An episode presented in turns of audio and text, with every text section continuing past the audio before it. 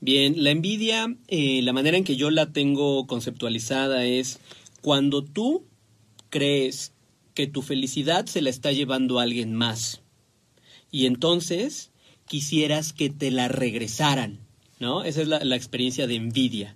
No es como si mi felicidad, que puede estar puesta en lo que sea, en el dinero, en una pareja, en un tipo de casa, en un tipo de logro, ¿no? Tú crees que tu felicidad está en eso y ves que alguien más está teniendo esa experiencia y crees que se está llevando lo tuyo. Esa es la envidia. Por otro lado, la compasión es notar el sufrimiento del otro y anhelar de todo corazón que tenga la felicidad. De alguna manera son casi opuestos. ¿No? La envidia es yo quisiera eso porque ahí está mi felicidad, tráelo de vuelta. Y la persona que tiene compasión pensaría, ojalá y yo tuviera los recursos para que el otro pudiera aliviar su malestar. O sea, es como un movimiento en, en sentido contrario. Guau. Sí. Pero también creo que si no estamos como muy pendientes, es un movimiento en sentido contrario que pudiéramos ver igualito. Ah, a ver, cuéntame más. Fíjate, si a veces, si has escuchado el término de envidia de la buena, Sí, cómo no.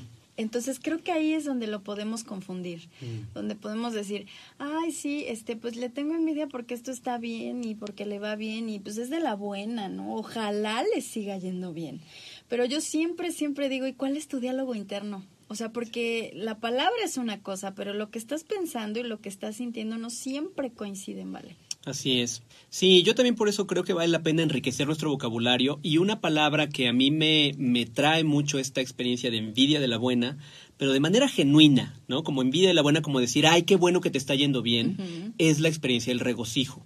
Ay, sí, ¿No? me encanta ese término. Sí, por eso yo creo que sí es necesario eh, tener esta, mira, no sé ni cómo llamarle, he tratado de, de- de encontrarle un nombre, es como alfabetización emocional y cognitiva. Diccionario ¿No? de la conciencia Puede ser también, pues, y del corazón. y del corazón. ¿No? Sí. Vamos a hacerlo. Vamos, ¿vale? exacto. ¿Qué tal si lo editamos juntos? Va, hecho.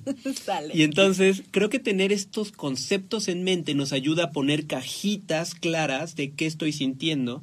Y también creo que una de las principales bases de la inteligencia emocional es poder nombrar la experiencia. Entonces, eh, querido auditorio, les invito a que cuando experimenten gozo por el bienestar del otro, no le llamen envidia de la buena, llámenle regocijo. Y si en verdad tienen envidia, llámenle envidia, porque tenemos antídotos para la envidia.